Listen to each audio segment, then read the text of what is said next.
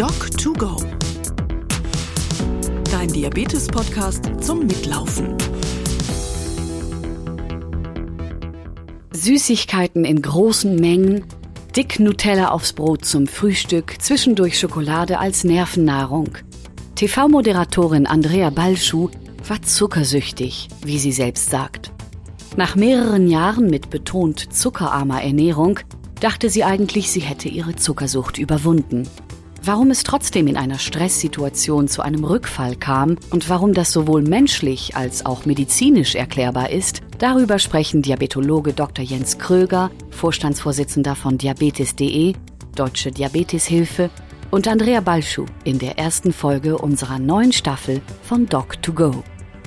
Nutzen auch Sie die stressmindernden Effekte von Spaziergängen. Laden Sie die Folge auf Ihr Smartphone, schnüren Sie Ihre Laufschuhe und laufen Sie mit. Moin, moin, Andrea aus dem Norden der Republik. Ich grüße dich, du. Ich bin heute in Tönisforst. Das ist fast an der holländischen Grenze. Eigentlich bin ich ja in Mainz zu Hause. Mhm. Aber ich habe hier eine Freundin besucht und bin gerade mit meinem Hund spazieren. Freue mich, dass wir uns wieder hören. Ja, ich laufe heute in einem Dorf in Schleswig-Holstein.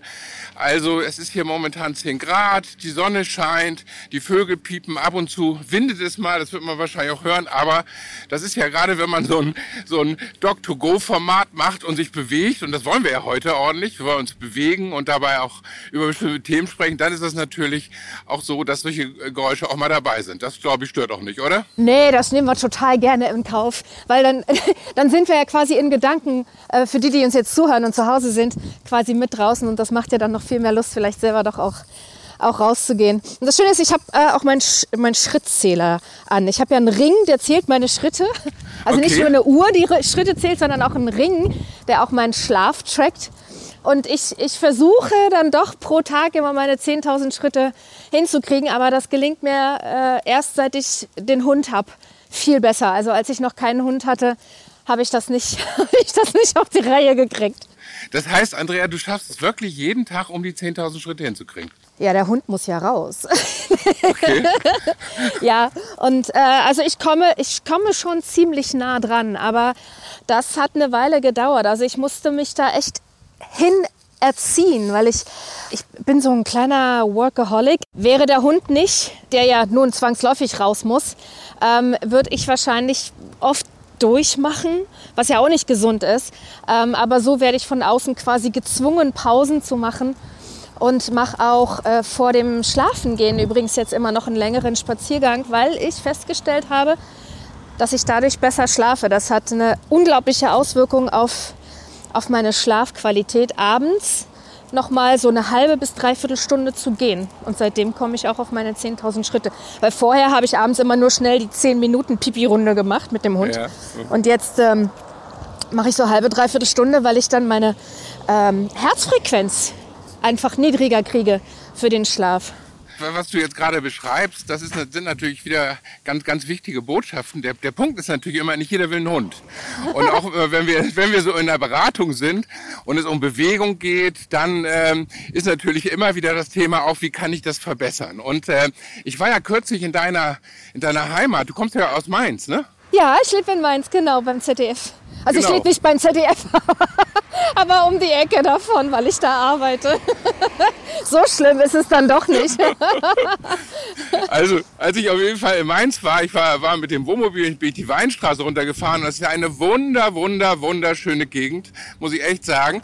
Und da habe ich eben auch die Erfahrung gemacht, dass ähm, man da super auch zum Beispiel mit dem E-Bike fahren kann. Und äh, das ist ja auch sowas, wenn es den Menschen darum geht, mehr sich zu bewegen, dann ist ja äh, für manche Menschen auch das Thema E-Bike einfach da. Und da besteht ja häufig das Vorurteil, äh, E-Bike fahren, hm, da kann man ja Motor zuschalten, das bringt eigentlich gar nichts. Und da würde ich gerne mal erzählen von einer, von einer Studie oder von Studien, die jetzt gemacht worden sind. Und da hat man eben festgestellt, dass wenn Menschen E-Bike fahren gegenüber von Menschen, die normales Fahrrad fahren, dass die tägliche Zeit, die sie dafür aufbringen, gleich ist. Aber sie fahren häufiger. Und was auch spannend war dabei, dass die, es gibt sowas, wie man, man beschreibt sowas als sogenanntes metabolisches Äquivalent, das ist ein typischer medizinischer Begriff. Da geht es darum, wie groß ist im Rahmen einer Tätigkeit der Energieverbrauch. Und der Energieverbrauch war da beim E-Bike-Fahren höher. Und die Herzfrequenz war um acht Prozent niedriger. Also man kann sagen, dass auch E-Bike-Fahren, was immer im Ruf steht, das bringt eigentlich gar nichts, eine Menge bringt. Und wenn Menschen einfach gerne äh, sich auf dem Fahrrad bewegen und es ihnen lieber ist, mit dem E-Bike zu fahren, zum Beispiel in Mainz, ne, Richtung, wie heißt das Kloster Eberbach oder so? Ja, ja, ja. Äh, wunderschön, kann ich nur jedem empfehlen. Wunderschöne Gegend. Dann, äh, dann bringt das was. E-Bike fahren, ist das was für dich, Andrea? Du wirst lachen. Äh, ich habe wirklich vorletzte Woche drüber nachgedacht, weil mein Fahrrad ist, ich glaube, 10, 12 Jahre alt. Und äh, es gibt ja in Mainz doch einige Anstiege. Und ich stöhne da jedes Mal und denke so, oh, jetzt hätte ich gern ein E-Bike. Und äh, meine Tochter ist jetzt zwölfeinhalb und die ist aus ihrem Kinderrad rausgewachsen. Und deshalb dachte ich, na, das ist doch eine tolle Gelegenheit. Meine Tochter kriegt mein Rad und die darf sich noch abstrampeln. Und ich lege mir vielleicht ein E-Bike zu, weil ich habe mit zwei Gesundheitscoaches gearbeitet und die haben halt festgestellt, dass meine Schlafqualität in der Tat nicht gut ist. Und die haben mir geraten, ich muss mehr Ausdauertraining machen. Und da war die eine Maßnahme halt vor dem Schlafen gehen, noch mal halbe, dreiviertel Stunde spazieren gehen, ob mit oder ohne Hund, das gilt für jeden. Beziehungsweise mehr Fahrrad fahren, haben die gesagt. Und ich so, oh nee, mehr Fahrrad fahren. Ich habe die Strecken, die ich fahren muss, weißt du, zum Lerchenberg hoch, zum ZDF. Das ist ein tierischer Anstieg. Das ist eine total schöne Strecke hinten am Stadion entlang über die Felder. Aber das ist ein ewig langer Anstieg. Wenn ich da ankomme, kann ich nicht mehr moderieren. Da muss ich erstmal duschen. Und deshalb fahre ich da nie mit dem Fahrrad. Und dann sagte mir aber eine Kollegin, weißt du, mit dem E-Bike, da, da springe ich quasi hier hoch. Und die fährt nur mit dem E-Bike. Und deshalb habe ich gedacht, vielleicht lege ich mir wirklich ein E-Bike zu und dann kann ich auch mit dem Fahrrad zum ZDF fahren. Weil mit meinem normalen Fahrrad mache ich das nicht.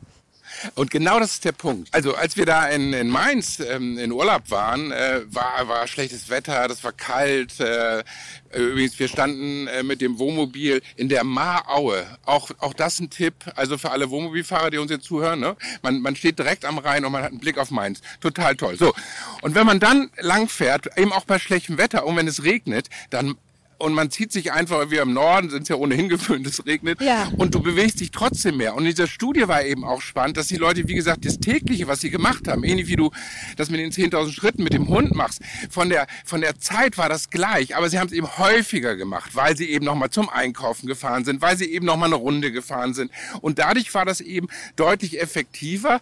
Also weniger Stress ist insbesondere auch für Menschen mit Diabetes wichtig und gut.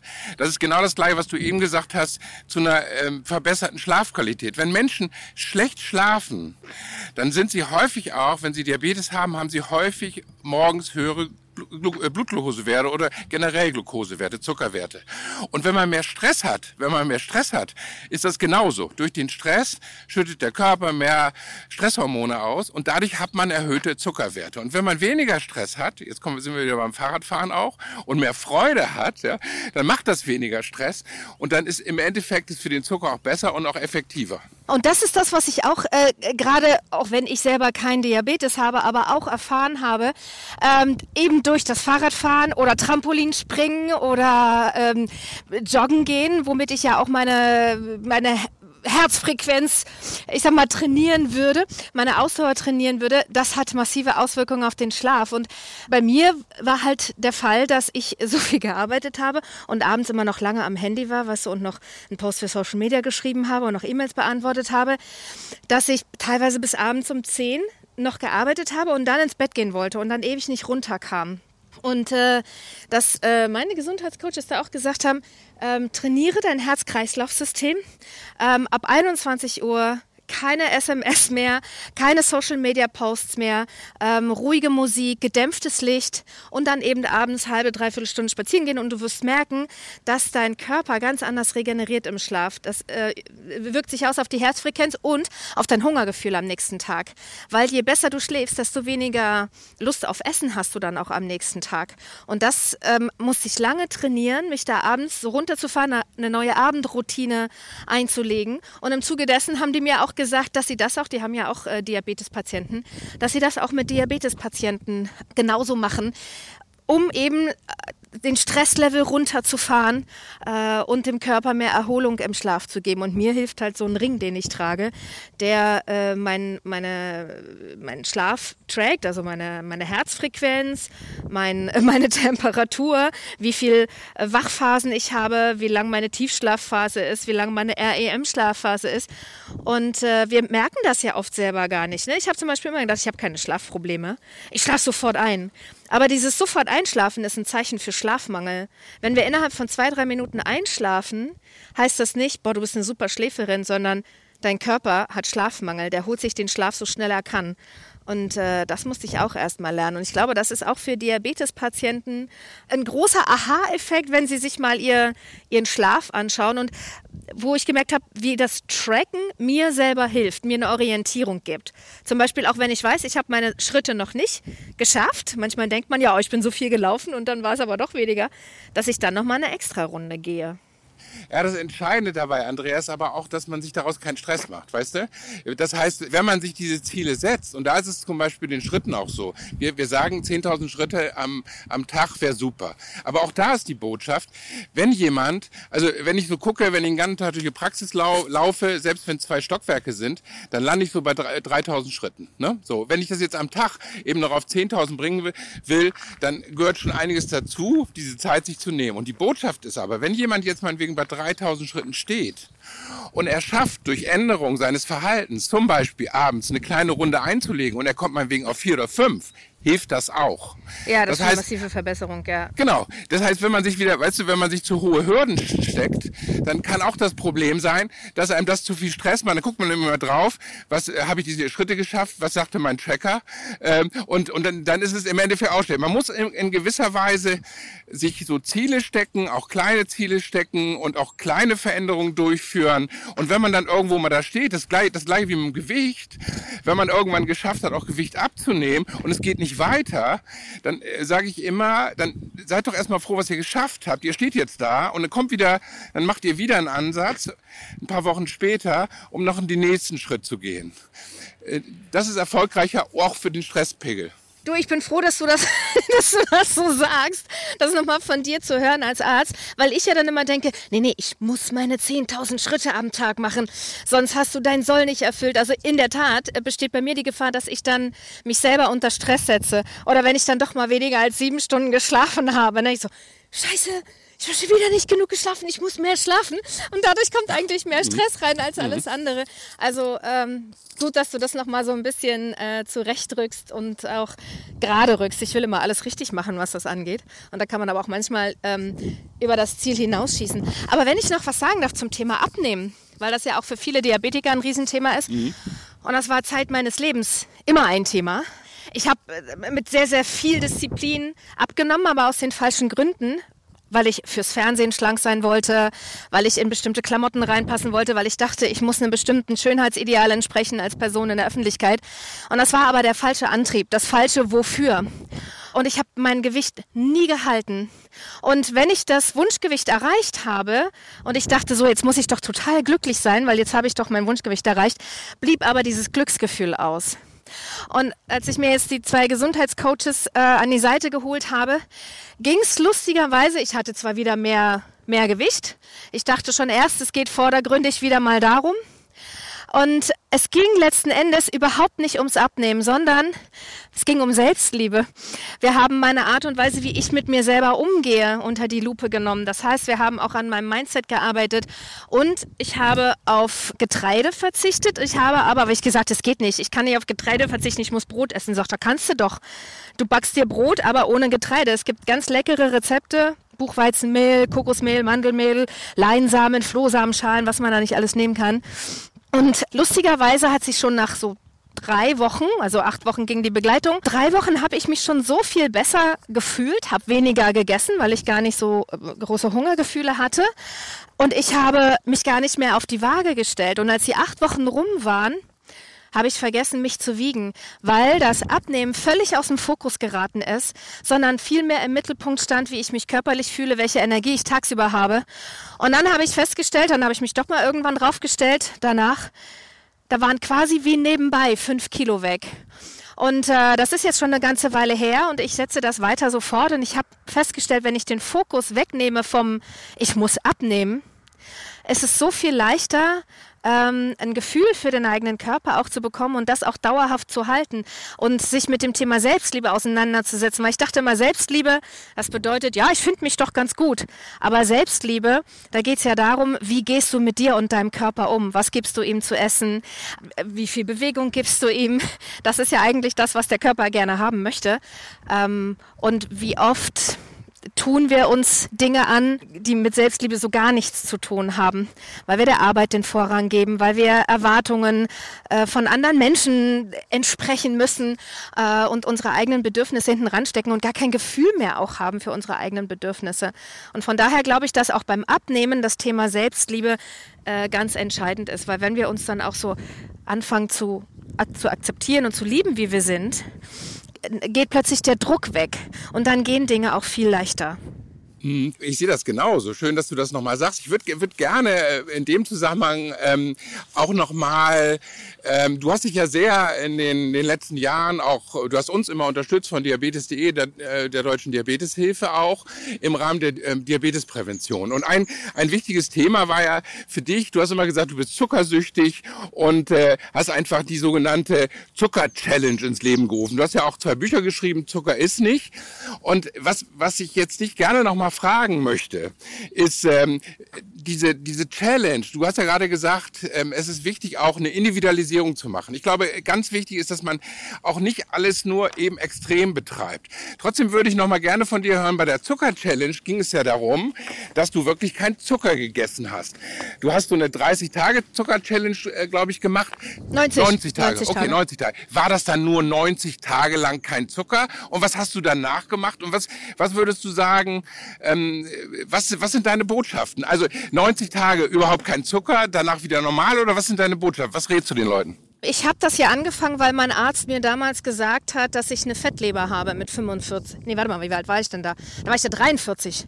43 und er sagte, ich hätte eine Fettleber, eine nicht alkoholische Fettleber, äh, die von zu viel Zucker käme. Was kein Wunder war, weil ich damals wirklich zuckersüchtig war und unfassbar viel Süßigkeiten gegessen habe. Und dann sagte er, ich solle weniger Zucker essen. Und mir ist das aber nicht gelungen, weniger Zucker zu essen, sondern ich musste für mich äh, diesen radikalen Weg gehen, sowas wie ein Entzug zu machen. Und das, deswegen habe ich mit meiner Freundin 90 Tage auf Zucker verzichtet, um äh, meinem Körper, also so quasi wie den Reset-Knopf zu drücken, um meinen Körper erstmal zu entwöhnen. Also so wie äh, Rauchen, also Raucher, die versuchen weniger zu rauchen, schaffen das meist auch nicht. Die müssen halt ganz aufhören. Und äh, so habe ich das auch gemacht. Und ich habe dann festgestellt, wie mein äh, Körper sich verändert hat. Also meine Verdauung wurde wesentlich besser. Ich habe nach sechs Jahren endlich keine Blähungen mehr gehabt. Meine Haut hat sich verbessert. Es hatte auch Auswirkungen auf den Schlaf und auch auf mein Energielevel tagsüber. Und nach 90 Tagen war mein Körper dann soweit clean. Und dann dachte ich, na komm, jetzt ähm, lege ich mich einfach darauf fest, dass ich nicht mehr als 25 Gramm pro Tag esse. Nach den 90 Tagen. Was heißt, äh, die Weltgesundheitsorganisation sagt, so 25 bis maximal 50 Gramm Zucker, genau, die sind damit kann der Körper umgehen. Das Problem ist nur, dass die meisten Deutschen so 100 bis 120 Gramm am Tag essen. Und es wäre schon total viel geholfen, wenn, wenn die den Zuckerkonsum runterfahren würden auf 50 bis 25 Gramm. Und das war so mein Ziel, dass ich sagte, ähm, nachdem ich einmal den Reset gemacht habe, achte ich darauf, dass ich nicht mehr, für mich, ich wollte nicht mehr als 25 Gramm pro Tag äh, zu mir nehmen was halt überall in Broten, in Soßen, überall ist ja immer so eine Prise Zucker mit drin. Ne? Also man kommt schon schnell auf 25 Gramm.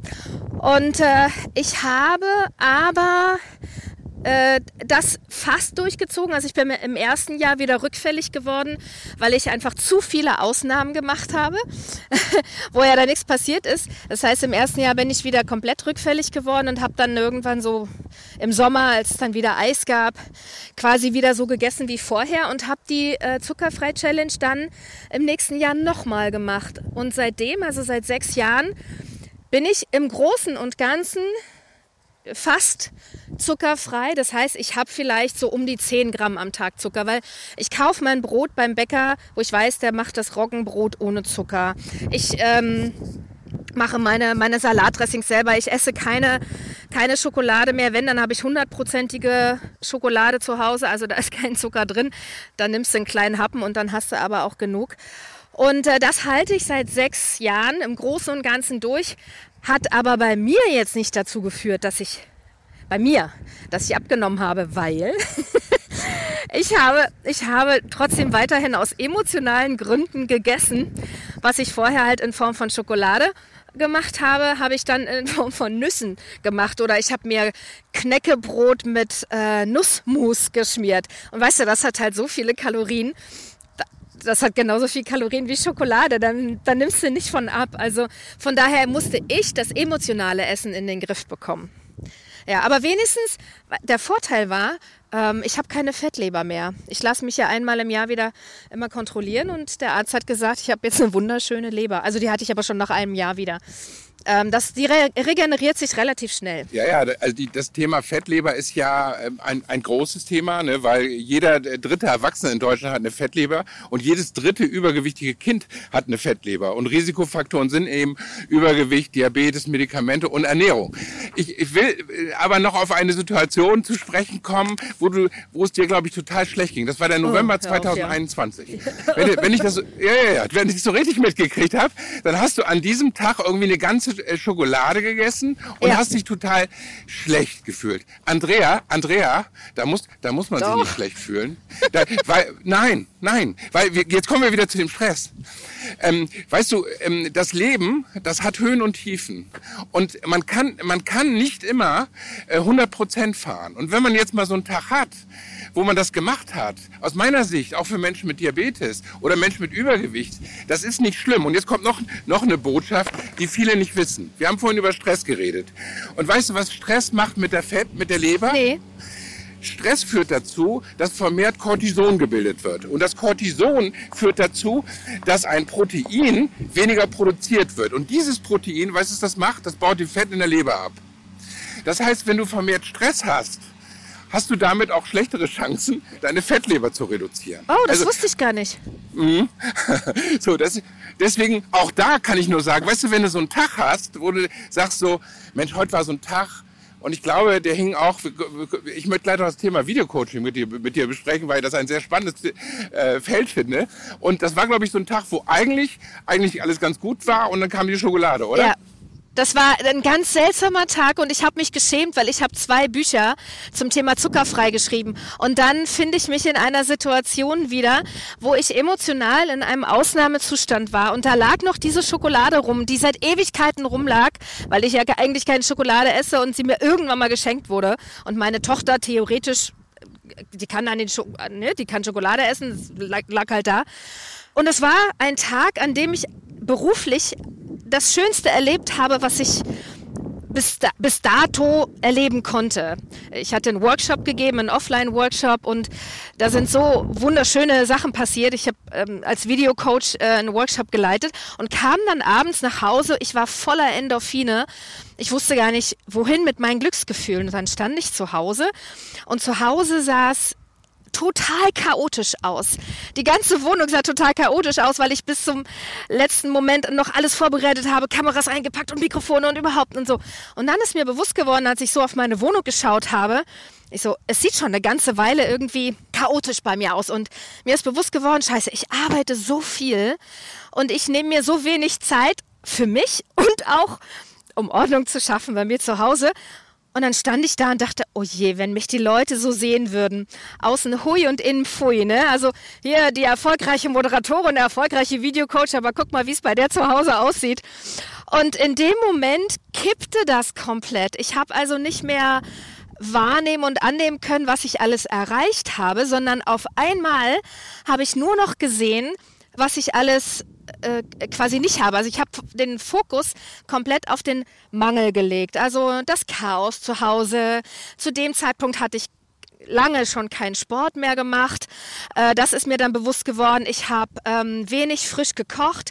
Ich habe permanent immer nur Brot mit Käse gegessen. Da nützt es auch nichts, wenn das Brot keinen Zucker hat. Es war trotzdem zu viel Brot mit Käse. Und mir ist bewusst geworden, wie ich mit mir umgegangen bin in den letzten Wochen und Monaten durch die Arbeit, weil ich mir zu viel Stress gemacht habe. Und auf einmal kippte das so sehr und dann war die Schokolade, die lag plötzlich vor mir. Und es war wie, ich war wie ferngesteuert. Und dann kam so ein Moment, wo ich dachte, und jetzt ist alles andere auch scheißegal. Und dann habe ich, so wie ganz früher, auf einmal diese Schokolade verdrückt. Und sie hat mir nicht mehr geschmeckt. Und es war einfach ein totales Frustessen. Und dann habe ich noch mehr geheult, weil ich dachte, scheiße. Weißt ich, die zwei Zuckerfreibücher geschrieben hat, stürzt sich jetzt auf Schokolade. Ja, aber das ist doch völlig in Ordnung. Hey, du bist ein Mensch und, und das ist ja das, ich glaube, das ist immer etwas, was Menschen mit Diabetes auch unheimlich fertig macht.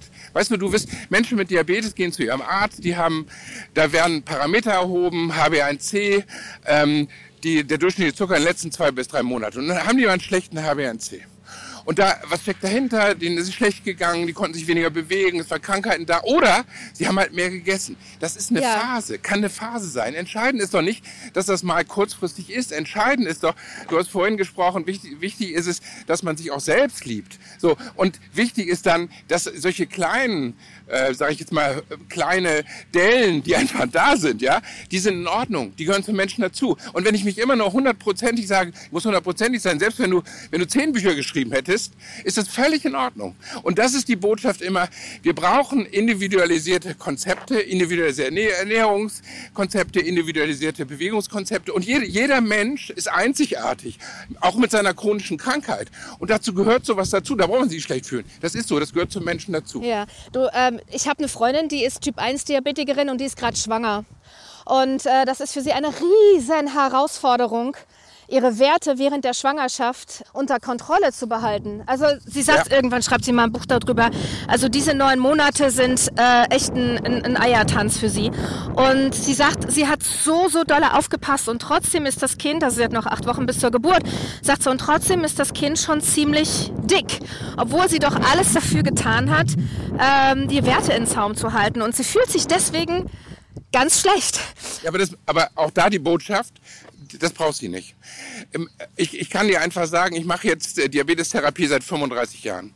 Ich habe so viele Schwangerschaften betreut und äh, für mich als Diabetologe ist die Betreuung einer schwangeren äh, Frau mit Diabetes einfach, das, das ist toll, das macht super Spaß. Ähm, weil erstens, es entsteht ein neues Lebewesen und zweitens, die, die Frauen bemühen sich wirklich total. So, und jetzt, und jetzt kommt es immer zu folgenden Situationen. Frauen wollen wegen schwanger werden und, und es klappt nicht und plötzlich stehen die vor mir und sind schwanger, aber der Zucker war in der Phase vorher nicht gut. Ne? So, das ist häufig so, dass die Menschen dann in dem Moment nicht die ideale Einstellung. Also das Erste, was ich dann sage, freuen sich erstmal und über 90 Prozent der Fälle geht es gut. Und auch im Leben dann, im Leben dann, alle Zielwerte, die wir haben, sind theoretische Zielwerte. Du kannst genauso essen, äh, du kannst deinen Essen abwiegen, auch in der Schwangerschaft bei Frauen mit Typ 1 Diabetes oder Schwangerschaftsdiabetes. Und trotzdem du als Mensch, ja, deine Freundin, unterliegt dem Leben. Mit Stress, hat nachts noch irgendeine Mail gelesen und so kommen sie die Werte höher morgens. Das macht aber nichts in einem gewissen Rahmen. Selbst wenn diese Zielwerte nicht 100% sind. Ich habe kaum hundertprozentige Werte gesehen in der ganzen Zeit. Und da sind tolle Kinder rausgekommen. Ja, alles gut. Wichtig ist, dass man es immer einordnet, einordnet und sich auch beruhigt. Eines meiner wesentlichen Aufgaben waren immer auch in der Schwangerschaft, immer wieder zu beruhigen und zu sagen, Leute, macht, macht euch keinen Stress. Macht euch bitte keinen Stress. Bestimmte Dinge versucht es und natürlich in diesen neun Monaten, das ist wirklich eine Herausforderung, das muss man wirklich sagen. Und da muss man auch sehr, sehr auf die Ernährung achten in der Schwangerschaft. Aber ähm, auch da ist die wesentliche Botschaft. Akzeptiert euch als Menschen und akzeptiert eben auch, dass im Leben etwas Dinge passieren, die nicht alles nur an der Schnur langziehen. Andrea, du, ich würde dich gerne noch etwas zu Videocoaching fragen. Du hast ja ähm, Videocoaching begonnen und in der, in der Diabetologie haben wir jetzt gerade in, durch die Covid-19-Pandemie gelernt, Menschen auch zu betreuen im Rahmen von Videosprechstunden, im Rahmen von Videoschulung. Und ich habe festgestellt, Das geht super. Das geht nicht immer, weil die technischen Voraussetzungen nicht da sind. Digitalisierung ist in Deutschland in sehr Netze noch nicht optimal, aber die, die Kontaktaufnahme, die kurze Kontaktaufnahme im Rahmen zum Beispiel von einer Videosprechstunde oder die Möglichkeit auch eine Schulung zu machen von Menschen, die weit entfernt sind, ist super und lässt sich gut umsetzen. Nun frage ich dich. Viele sagen immer wieder, ah, oh, das geht nicht, die Grundvoraussetzungen stimmen nicht, damit kann man nicht effektiv sein. Du als Videocoach, was sagst du dazu? Doch, doch, äh, und zwar kann man äh, gerade auch äh, für Diabetiker, die äh, vielleicht auch einen engen Draht haben müssen zum Diabetologen und die ähm, aber vielleicht nicht die Möglichkeit haben, da immer hingehen zu können, man kann per Video so einen wundervollen Raum schaffen, in dem so viel Intimität und Vertrautheit entstehen kann, als wäre man quasi im Praxiszimmer. Oder ähm, du kannst dich treffen mit Selbsthilfegruppen. Während der Pandemie konnten sich ja viele eben nicht zusammentreffen, aber wenn sie sich bei Zoom zusammen zusammengeschaltet haben, miteinander reden konnten, wenn du dir in die Augen schauen kannst, das macht so viel aus. Das ist, als wärst du quasi eins zu eins zusammen. Und dadurch haben Menschen die Möglichkeiten, äh, sich zu öffnen, viel mehr teilweise als am Telefon.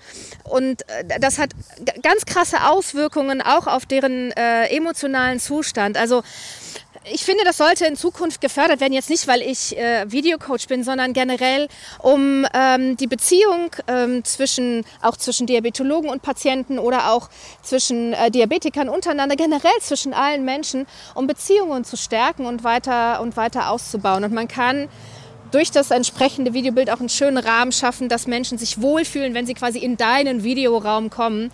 Äh, und da kann man sehr, sehr viel Intimität herstellen und Beziehungen aufbauen und ausbauen. Andrea, das freut mich total, dass du das sagst, weil gerade diese Argumente werden eben häufig angefügt. Dann sagt man, na, die Leute müssen vor Ort sein, sonst kann man gar keine Empathie rüberwachsen lassen. Man kriegt nicht mit, was sich im Gesicht abspielt. Und genau das, was du sagst, das empfinde ich auch anders. Entscheidend ist aber, dass so ein paar Grundvoraussetzungen einfach stimmen müssen. Und da muss man auch die Menschen mit Diabetes ein bisschen unterstützen, auch in dem gesamten Setting. Und dann, glaube ich, klappt das gut. Habe ich dich so richtig verstanden? Ja, so hast du mich richtig verstanden. Und was ich auch vielleicht noch anmerken möchte, wenn es zum Beispiel darum geht, dass Diabetologen auf kurzem Wege mit Patienten sprechen können, ähm, weil das kann man relativ kurzfristig umsetzen. Wenn sie wollen, dass der Patient sich öffnet, wenn der Patient eine, vor einer emotionalen Herausforderung gerade steht, dass der Diabetologe bzw. die Diabetologin, ich schließe jetzt die Frauen damit ein, in die Kamera schaut und damit den Patienten oder die Patientin anschaut, weil dann hat die Patientin das Gefühl, ich werde gesehen und öffnet sich ganz anders, weil viele schauen immer nur auf das Videobild und dadurch redet man aber so aneinander vorbei und dadurch entsteht so eine gewisse Distanz. Also dieses Sprechen in die Kamera, weil man möchte, dass eine andere Person sich öffnet, ähm, ist ist relativ wichtig, wenn man, wenn man da äh, tiefe emotionale Themen auch äh, besprechen möchte, beziehungsweise dafür sorgen will, dass die Botschaft, die man hat, auch wirklich ankommt. Andrea, toll. Ein, das ist, glaube ich, ein wunderbarer Abschluss. Ich danke dir sehr auch noch für dieses Statement und ich glaube, dazu müssen wir noch mal was extra machen. Also das ist ein Thema, glaube ich.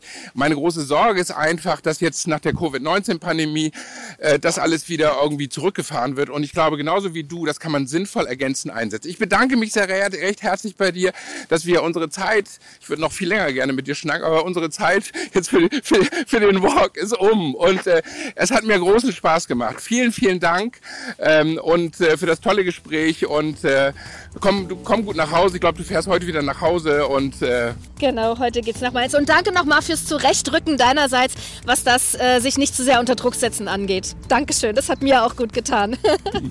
Gerne. Tschüss. Mach's gut, Andrea. Bis bald. Tschüss. Auch für diese Episode von Doc2Go bedanken wir uns für die freundliche Unterstützung bei Böhringer Ingelheim Novo Nordisk und der IKK Klassik. Alle Episoden von Doc2Go finden Sie überall, wo es Podcasts gibt und natürlich auch auf www.diabetes.de.org-podcast. Wenn Sie Fragen haben, Anregungen, Themenvorschläge, gerne per E-Mail schicken an info at diabetes.de.org. In zwei Wochen geht es in unserem Podcast erneut um das Thema Ernährung – diesmal im Kontext von Schwangerschaftsdiabetes. In der zweiten Folge von Doc2Go begrüßen wir dann Medizinpädagogin und Diabetesberaterin Dr. Nicola Haller, die mit Maja Kurmann spazieren geht. Bis dann und auf Wiedergehen! Doc2Go. Dein Diabetes-Podcast zum Mitlaufen.